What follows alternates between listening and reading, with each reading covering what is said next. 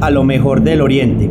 Soy Lizardo Murillo Arbeláez, un colombiano que quiere conectar al mundo con oportunidades de inversión, turismo y emprendimiento en el Oriente Antioqueño. Este podcast es la plataforma para atraer personas, ideas o mensajes inspiradores para ayudarte a descubrir oportunidades y las ventajas de vivir e invertir en el Oriente Antioqueño.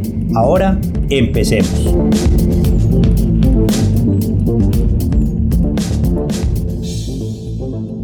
Bienvenidos al cuarto episodio del podcast Lo mejor del Oriente. Estamos construyendo esta serie de, sobre la historia del Oriente Antioqueño y de Río Negro con el historiador Carlos Andrés Zuluaga, quien nos viene acompañando ya desde otras tres entregas atrás. Si no has escuchado esos capítulos, mi recomendación es que lo hagas para entender mucho mejor el contexto de esta cuarta entrega. En este episodio vamos a estar hablando acerca de la historia del Oriente Antioqueño durante el siglo XIX. Bienvenidos. Eh, Carlos, metámonos entonces ya en el siglo XIX.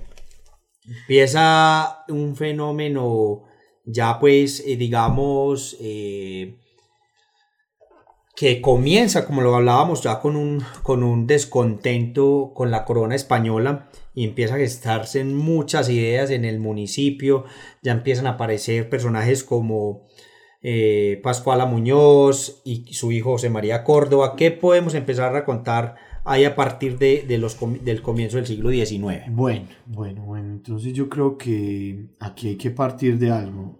Eh, esto nace desde el siglo XVIII eso, digamos, vuelvo y te digo, no es fácil para la historia o para el contexto que uno quiere, le queramos dar, dar un salto de cuándo fue, o sea, que a partir del 31 de diciembre de 1799... Cambió todo, no, sí, exacto. Son procesos que van evolucionando. exacto, y antes de eso hubo un hecho muy importante aquí y fue la revolución de los comuneros. Ah, claro, en Guarne. Tengo Exactamente. Entonces tenemos esta revolución de los comuneros que es de esos primeros pinitos que se empiezan a dar y son esos primeros abajo el rey.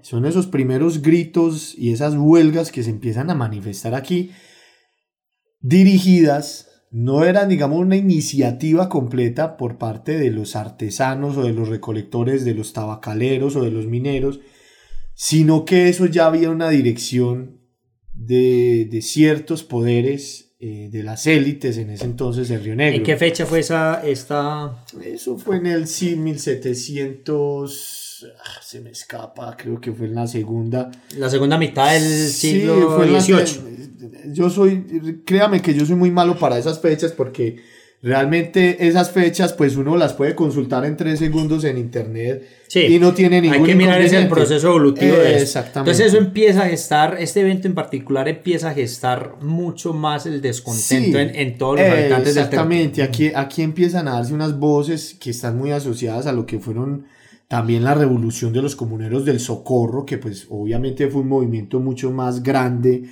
más masivo, generó un impacto más... Socorro, eso queda en Santander. Exactamente, la, la, revolución de Socorro, Santander y, y, y obviamente con, con Galán a la cabeza y, y, con estos habitantes pues que tuvieron esa, esa necesidad de ir manifestando que el yugo español cada vez les estaba ahorcando más el cuello. Eh, Aquí realmente no hubo una revolución como tal, aquí hubo todo este tema del movimiento independentista en Río Negro se, trabajó con, una calma asombrosa. Sí. ¿Por qué? Uno, esto aquí nació como un tema ideológico. Esto aquí nació como un tema económico. Y finalmente nace como un tema militar, una intervención militar. ¿Qué sucede con esto? Eh, las generaciones que anteceden a estos Córdobas, a estos Liborios Mejías, a estos Pinos y Montoyas, a estos José Marías Boteros, a estos próceres, ya la tenían clara ellos desde muchos años atrás, de que comenzaran todo esto, el, desde que iniciara el grito de independencia del 20 de julio de 1810, aquí ya estaban preparados. Ellos, digamos, no es que cuando llegaron esas noticias ellos tomaron una determinación, ellos ya estaban independientes desde hace mucho. Sí. Y empezando porque tenían una independencia económica importantísima, lo que hoy conocemos como el contrabando. Ellos ya lo venían haciendo y venían haciendo eh, arreglos comerciales con los ingleses hace mucho. Y esa es la primera independencia. Y esa es la verdadera independencia. O sea, nosotros tenemos que salirnos de que el tema de la independencia es un tema de heroicidad, de gloria, de soberanía. Eso es un tema que hace parte de una literatura romántica en la historia. Sí. Pero realmente aquí era la necesidad. ¿De cuál? ¿Cuál necesidad? Salirnos de un tema de impuestos y tener una autonomía sobre un territorio sin la necesidad de, corona, de estar dependiendo de unos aranceles, de, de, de, unas necesidades que teníamos que responder hacia un rey. Claro. Que no existía. Y que no se, me imagino, me corregirás, que no se retribuían esos impuestos en inversión en el territorio. o sea, simplemente el dinero salía, pero nunca lo volvíamos a ver. Entonces ellos, y ellos ya estaban sumamente ricos, eran personas. Sí. Podemos decir que José María Montoya, ya para iniciando el siglo XIX, eran las personas más ricas que habían en el nuevo reino de la en el virreinato de la Nueva Granada. Eh, ellos ya habían logrado un montón de cosas. O sea, ellos ya, ya vuelvo y te digo, ya estaban independizados. O sea, es que realmente, por eso es que aquí no hubo tantos problemas, porque eran personas con una cabeza fría, eh, digamos ya con hasta con cierto grado de intelectualidad. Y, y, estaban simplemente esperando a recibir el impacto de lo que iba a suceder posteriormente. Hay algo muy clave. En Europa, Napoleón se había tomado España. Sí. Eso debilita mucho el reino español. Entonces, la e inspira a Simón Bolívar también en cierta forma a seguir ese ejemplo. Y no solo a Bolívar, obviamente a, todas las personas que se enteraron de que ya Napoleón se había tomado la corona española, ellos dijeron, bueno, aquí está el papayazo. Exactamente. Entonces es un momento, vuelvo y te digo, es un momento donde se van dando unos fenómenos y unos hechos que, que van marcando la historia. Claro. Entonces, ¿qué empieza a pasar a raíz de todos esos eventos ya de carácter mundial? Específicamente en Europa, qué va pasando en Río Negro. o sea, traigámoslo lo global, traigámoslo a Río Negro, ¿qué, va Suceder? ¿Qué puede suceder? Obviamente se, sabe de la Revolución Francesa en, el siglo, finalizando el siglo XVIII. Se sabe de la independencia luego de, de Estados Unidos. Se sabe de las nuevas teorías eh, digamos, de, igualdad, de, igualdad, libertad. de libertad, de equidad, que es, digamos, las tres frases de la Revolución Francesa. Y llegan los libros, y llega la imprenta, y llegan las ideas, se empieza a sentar todo, se prepara todo, hay oro. Hay dinero para apoyar la empresa. O sea, básicamente todas las condiciones estaban, estaban dadas. Entonces aquí Aquí no hubo nada, de hecho es que realmente aquí hubo todo y no hubo nada, porque digamos las grandes revoluciones empiezan a nacer es en Bogotá, en Cartagena hay una revolución fuerte, eh, ciertos realistas empiezan digamos a resistirse contra los criollos, aquí no digamos no hubo gran cosa, y eso a partir ya de 1810 cuando ya bueno se determina unas provincias unidas de Nueva Granada, Antioquia se vuelve adepta al régimen federal y llegan estos criollos, hijos de españoles, que ya los tenían estudiando en Bogotá. Se vienen estos muchachos para acá, les dicen a los papás qué está pasando. Y, digamos, ya se empiezan a tomar unas decisiones. Claro. Ya sí se empiezan a tomar unas decisiones. Bueno, listo, ¿cómo vamos a cuadrar? ¿Nos vamos a hacer de qué lado? ¿Para dónde vamos a coger? Porque es un caso en particular, o sea, el papá de José María Córdoba, don Cristiano de Córdoba, era un realista, pero a morir.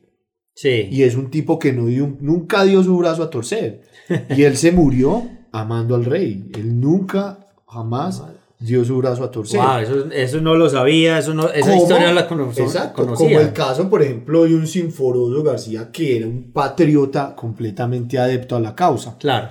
Entonces, pero nunca dejaron de tener sus negocios, o sea, nunca, nunca hubo una pelea. exacto, nunca se dejaron afectar por la situación. Entonces, Es, es, es, es, un hecho particular, Río Negro no tuvo grandes revoluciones internas, de hecho Antioquia tampoco. Ya, digamos, llega este periodo de lo que conocemos como la patria boba. Eh, Río Negro declara su independencia, obviamente, siendo la primera ciudad en, en, en, Antioquia, una de las primeras en lo que hoy es el territorio nacional.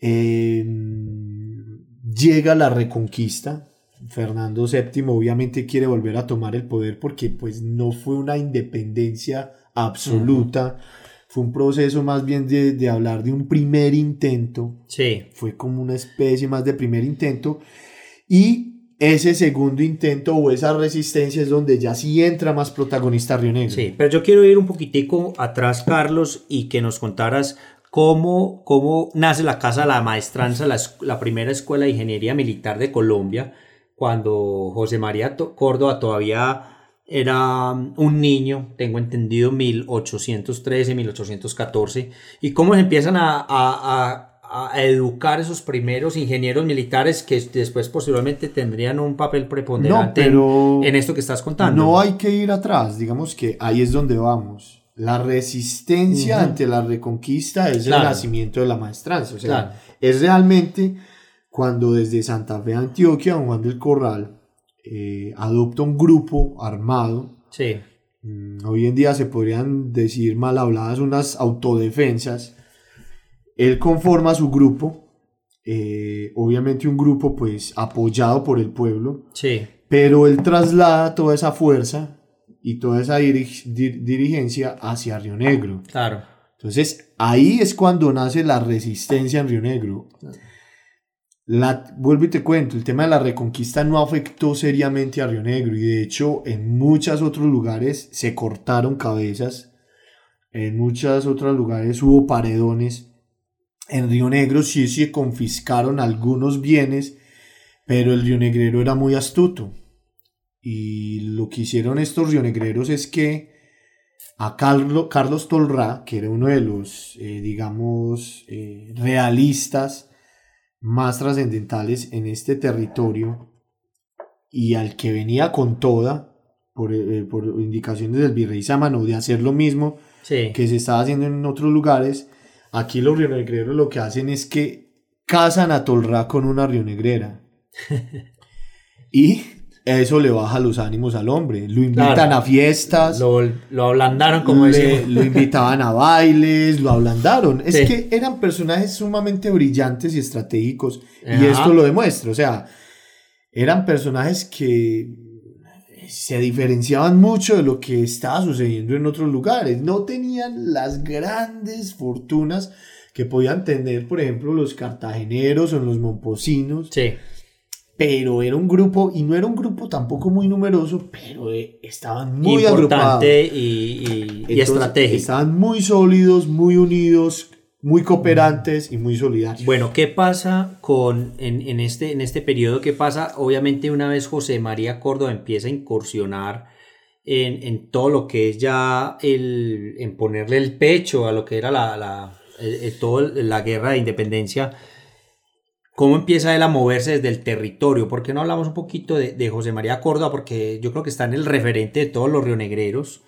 Eh, cómo empieza él a moverse a través de primero en Antioquia y después en el sur de, de Colombia y del continente, cómo empieza él a incursionar en, en toda esta batalla contra, en toda esta guerra contra bueno, los no, españoles. Córdoba, Córdoba es la, Córdoba es otro paradigma eh, de la humanidad, primero que todo, y segundo es como las consecuencias de lo que se estaba eh, sembrando. Sí, Él es, él es el producto final de, de un montón de cosas que se estaban ya cocinando. Cordo, por eso es, de, de hecho, por eso es esa, esa, esa, esa, esa situación tan prematura de ese muchacho de haber salido aquí a los 14 años y haber corrido con la suerte de haber tenido una vida militar que fue casi la mitad de su vida y con ese éxito tan, tan, pues, tan imposible. O sea, es un tema, por eso ahí cuando no es nada raro cuando uno hace comparaciones de Córdoba con estos héroes mitológicos de la Grecia, porque realmente parecía era una especie más de semidios. Obviamente él tenía su ejército, pero él era el estratega, él era el que decía en las batallas y los combates en esa época, las decía era quien los dirigía. Ajá. Los otros obviamente eran soldados responsables con un buen armamento o con menor armamento, pero, pero era eso. Entonces Córdoba es eso, o sea, Córdoba llega aquí, se monta en una maestranza, como se monta cualquier otro muchacho, como se montó un Liborio Mejía, eh, con Salas, como te contaba, José María Botero, un, Alexandro Vélez. Y nace todo, nace todo, nace la campaña del sur, que fue la primera resistencia entre una reconquista, que fue una derrota contundente, que los españoles vuelven y se toman el poder. Él escapa, él escapa, él tiene su maestro francés, eh, en los llanos del Apure se encuentran con, con Páez, luego él escapa y se encuentra con Córdoba, luego nace la campaña libertadora, luego él viene, libera Antioquia, luego libera el norte de Colombia, luego comienza toda esta liberación del territorio sur de la América y se convierte en un héroe. Entonces, es una historia larga, claro, es, llena de condimentos, pero con eso podríamos hacer pues una serie entera de capítulos de, eso. Pero básicamente es eso, o sea, es un personaje coyuntural para la historia de Colombia porque determinó las batallas más importantes y sobre todo porque a raíz de sus ideales es que nace la democracia en Colombia. Sí, yo, yo pienso que es muy importante agregar también que las condiciones que tenía ese Río Negro de principios del siglo XIX. Es lo que hace que el suceso de, José María Córdoba sea tan importante. Yo pienso que si él hubiera estado en, otras condiciones, en otra municipalidad, con otro, con otro tipo de ideas que se estaban gestando, con el dinero que estaba en ese momento circulando, la economía próspera de, Río Negro del Oriente de en el momento, pues él no hubiera sido José María Córdoba. Yo quiero llevar eso al momento de hoy porque hoy realmente las condiciones que tiene el territorio eh, son eh, excelentes para que todos nos volvamos, entre comillas, José María Córdobas. Eh, yo por eso es que quería empezar este podcast con trayendo todos esos valores históricos para que entendiéramos lo que es Río Negro y lo importante, la plataforma tan importante que es, que es para uno convertirse en lo que uno quiera en este territorio en este momento. Carlos, ya digamos que vamos cerrando esa época, esa época de, de, toda esta época de la colonia. Y, y ¿por qué no nos centramos ya para terminar con, toda esta serie de, artículos en lo que fue, digamos, ese receso o digamos ese, esa ese eh, debilitamiento económico que empezó a tener Río Negro a partir de 1840 hasta muy entrado eh, el siglo XX. ¿Qué pasó ahí en Río Negro que, digamos, en cierta forma nos frenamos a nivel económico? ¿Y qué, y qué, y qué pasa después a partir de 1950 cuando ya empiezan a entrar empresas aquí a, al territorio? Empresas de carácter industrial? Bueno, a ver, digamos que el tema, eh, el proceso conocido como la independencia es un proceso muy corto, simplemente fue un proceso de, de, toma de poder a través de la guerra, de, las, de los combates, de las batallas, y fue un proceso completamente distorsionado, improvisado, eh, como podría decirlo yo? Fue una ebullición que luego quedó en un vacío. Sí. Y en un ¿qué vamos a hacer cuando esto termine? Porque pues eh, el licor del triunfo, la embriaguez del triunfo era muy linda, pero ya después cuando aterrizaron en la realidad se dieron cuenta que no sabían cómo manejar esto y se empezaron a tomar unas decisiones desacertadas. Eh, Bolívar ya cuando termina toda esta gesta de la independencia ya era un hombre desgastado, eh, viejo, así fuera un muchacho que creo que no tenía los 40 años, no tenía... Cansado, me imagino, enfermo, muy enfermo. enfermo y, y obviamente con, con, unas lenguas viperinas rodeándolo de intereses, mm, debiendo deudas, eh, políticas, eh, económicas, por donde fuera, y un desorden y un caos absoluto, peleando con el único que posiblemente podría ordenar esto, que era Santander, generándose ya de nuevo otra vez las diferencias entre los caudillos que habitaban ciertos territorios y un Córdoba héroe que pues era fiel creyente, un romántico de la democracia, entonces al él enterarse que, que Bolívar iba a volverse una especie de dictador o monarca o generar este, esta figura de poder basada en lo que eran las monarquías inglesas, y entonces pues el hombre se revela. Eso es un punto importante de inflexión para la historia de Colombia porque ahí esa guerra y ese combate del santuario es un punto de partida para dos ideologías que partieron en Colombia en dos, que fueron los liberales del Ejército de la Libertad de Córdoba y los conservadores, que eran los conservadores de los ideales bolivarianos. A diferencia de lo que hoy nosotros hoy queremos, que Bolívar es realmente un revolucionario libertario más tirando por el lado rojo, Realmente Bolívar fue una persona que lo que, o los bolivarianos, porque pues no podríamos hablar de un Bolívar como figura, sino como unos ideólogos del, del, bolivariano, es más que todo personas con tendencias a conservar, dado el caso de que no tenían la capacidad de innovar y de generar una república democrática. Entonces, ese fue el ideal de Córdoba. Para mí es el legado más importante de Córdoba. La muerte de Córdoba es el legado más importante que él tiene. Son los principios democráticos de Colombia. Es la última esperanza que se le dio a Colombia y es el verdaderamente el cambio, porque la muerte de él genera un cambio de mentalidad en Bolívar, da, da un giro de 180 grados y da un paso al costado. Sí. Entonces, eso es importante para hablar de lo que es lo que queda del siglo XIX para Colombia y para Río Negro.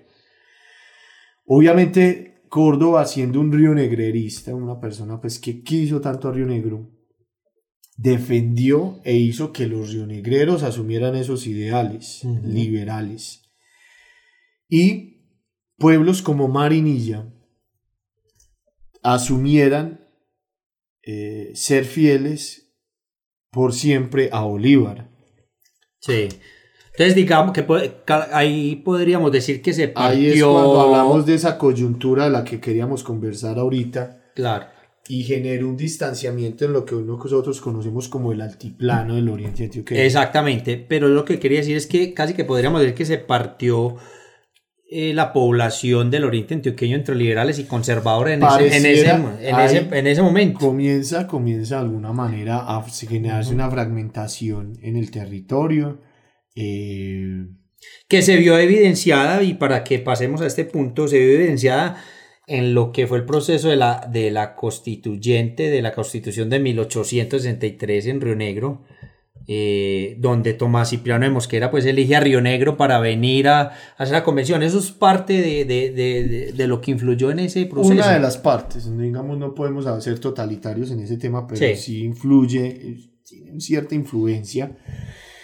Lo que sucede es que eh, el destino de Río Negro en esa época era el destino de toda Colombia. O sea, como estaba viviendo Río Negro, estaba viviendo Colombia. ¿Cómo? En guerras civiles. Entonces, a Colombia la toman unos caudillos,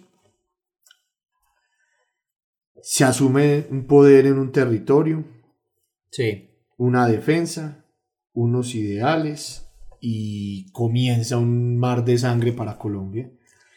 Entonces el siglo XIX se hace poco, se busca por todos los mecanismos pues obviamente por el mecanismo más, más que todo de guerra, más que político, ideológico, buscar una solución a esto, empieza la lucha ya entre nosotros, ya no era contra los españoles, sino contra nosotros mismos, y es una guerra de alrededor 5 o 6 décadas, 7, 8 décadas, siglo XX hasta la guerra de los mil días, entonces estamos hablando que fue una guerra de medio siglo no hubo una guerra de, medio, de, mil días, sino de medio siglo. Y eso afecta mucho a Río Negro. Eso afecta mucho a Río Negro y afecta a muchos pueblos y las guerras empobrecen a los pueblos.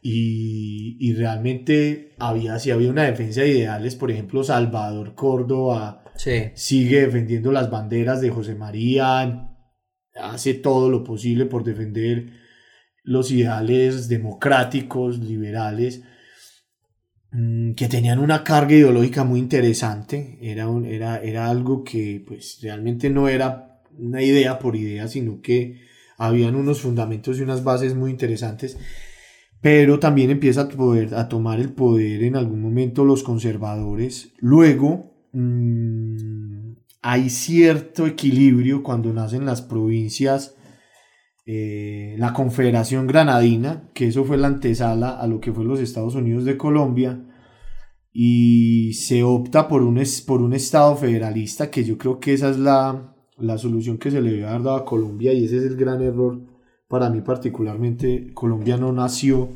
para ser un Estado centralista. Yo creo que es un Estado fallido para mí en ese sentido. Y entonces Tomás Cipriano de Mosquera, que era un bolivariano conservador, pero era un camaleón, se vuelve liberal, eh, eh, gana un triunfa militarmente logra tener cierta mayoría en el poder y él es quien, digamos, acompañado de otros ideólogos eh, bogotanos, entre, obviamente el liberalismo ya está cada vez marcando más fuerte en Bogotá, mm, deciden ya generar un proyecto sólido de Estado que es llamado los Estados Unidos de Colombia. El hecho de que escojan a Río Negro, eso está basado en muchas, otra vez en muchas hipótesis, en muchas teorías. ¿Por qué? Porque pues inicialmente se pensó en Ibagué, luego se pensó en Bogotá, eh, en Cartagena, perdón. Se sabía que, si, que si, Mosquera, si, Mosquera, había triunfado en Manizales y había tomado gran parte del territorio antioqueño, él lo que quería era moldear a través de obviamente Río Negro un pueblo liberal. Sí. Generar cierto impacto en este, en este territorio que era Antioquia y, y y terminarlos de arrodillar de alguna manera, eh, porque era una humillación grandísima para los conservadores que no nos alcanzaría sí, claro. la humillación de, un departamento pues que ha sido tradicionalmente